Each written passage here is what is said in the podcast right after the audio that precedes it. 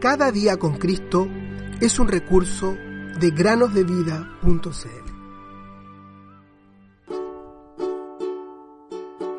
Corramos con paciencia la carrera que tenemos por delante, puesto los ojos en Jesús. Hebreos 12.1. Muy buenos días, queridos niños. Qué lindo poder encontrarnos nuevamente para meditar juntos. Hay un mal muy grande en este mundo. No estar contento con lo que se tiene. Muchos desean tener más de lo que actualmente poseen, aunque lo que posean ya es suficiente en comparación con personas en otras partes del mundo. ¿Sabías que hay niños y niñas que solo tienen una muda de ropa? ¿Que hay niños que no tienen agua potable para beber?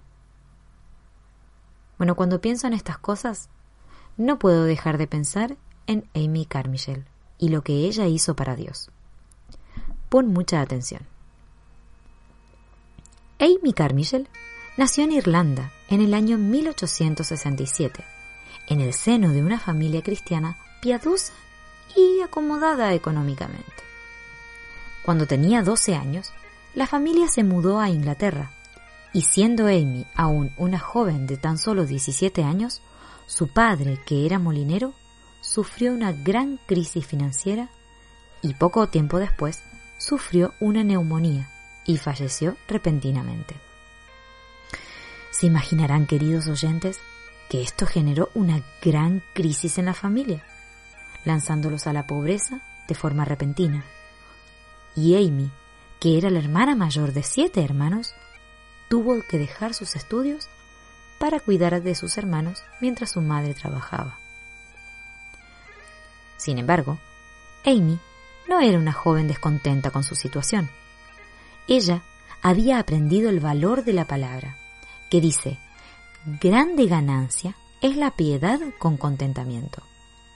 Porque nada trajimos a este mundo y es evidente que nada podremos sacar. Así que, teniendo el sustento y con qué cubrirnos, estaremos contentos con esto. Primera Timoteo 6, 6 a 8. Siendo aún una jovencita, Amy continuamente repartía comida y tratados bíblicos a quienes trabajaban en los molinos. Organizaba estudios bíblicos para mujeres y niñas y realizaba escuelas bíblicas cada domingo para niños en condición de extrema pobreza. También inició una clase semanal para las niñas que trabajaban en las fábricas. En aquellos años, muchos niños y niñas tenían que trabajar bajo condiciones esclavizantes y denigrantes. Esta clase semanal llegó a contar con 500 niñas. Sí, 500 niñas. Cuando tenía 20 años, Amy conoció al misionero Hudson Taylor, y luego de escucharlo hablar acerca de las misiones, Amy decidió que debía servir al Señor en el campo misionero. ¿Dónde? No lo sabía. ¿Cuándo? Lo antes posible si el Señor le abría camino. Finalmente, a los 27 años, partió hacia el lugar que sería su hogar por el resto de su vida, donde serviría al Señor y a sus ovejas con dedicación y amor cristiano.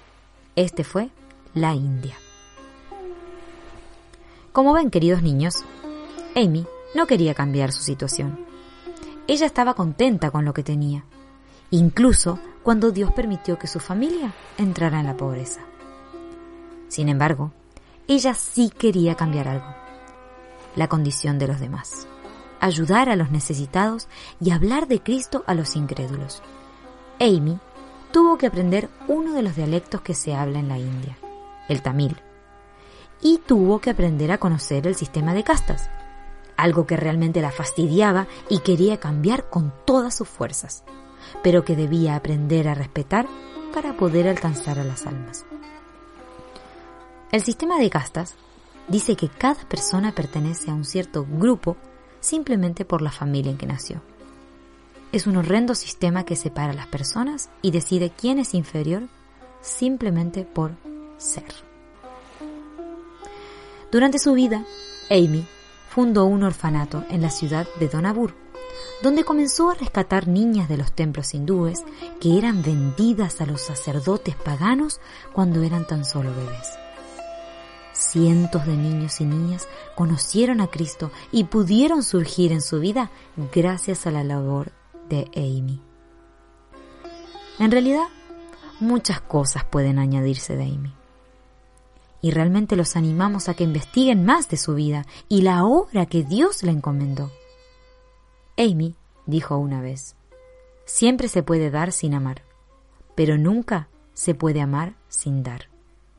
Sin duda, esto lo aprendió de la palabra de Dios. En todo les he mostrado que trabajando así es necesario apoyar a los débiles y tener presente las palabras del Señor Jesús que dijo, más bienaventurado es dar que recibir. Hechos 20:35.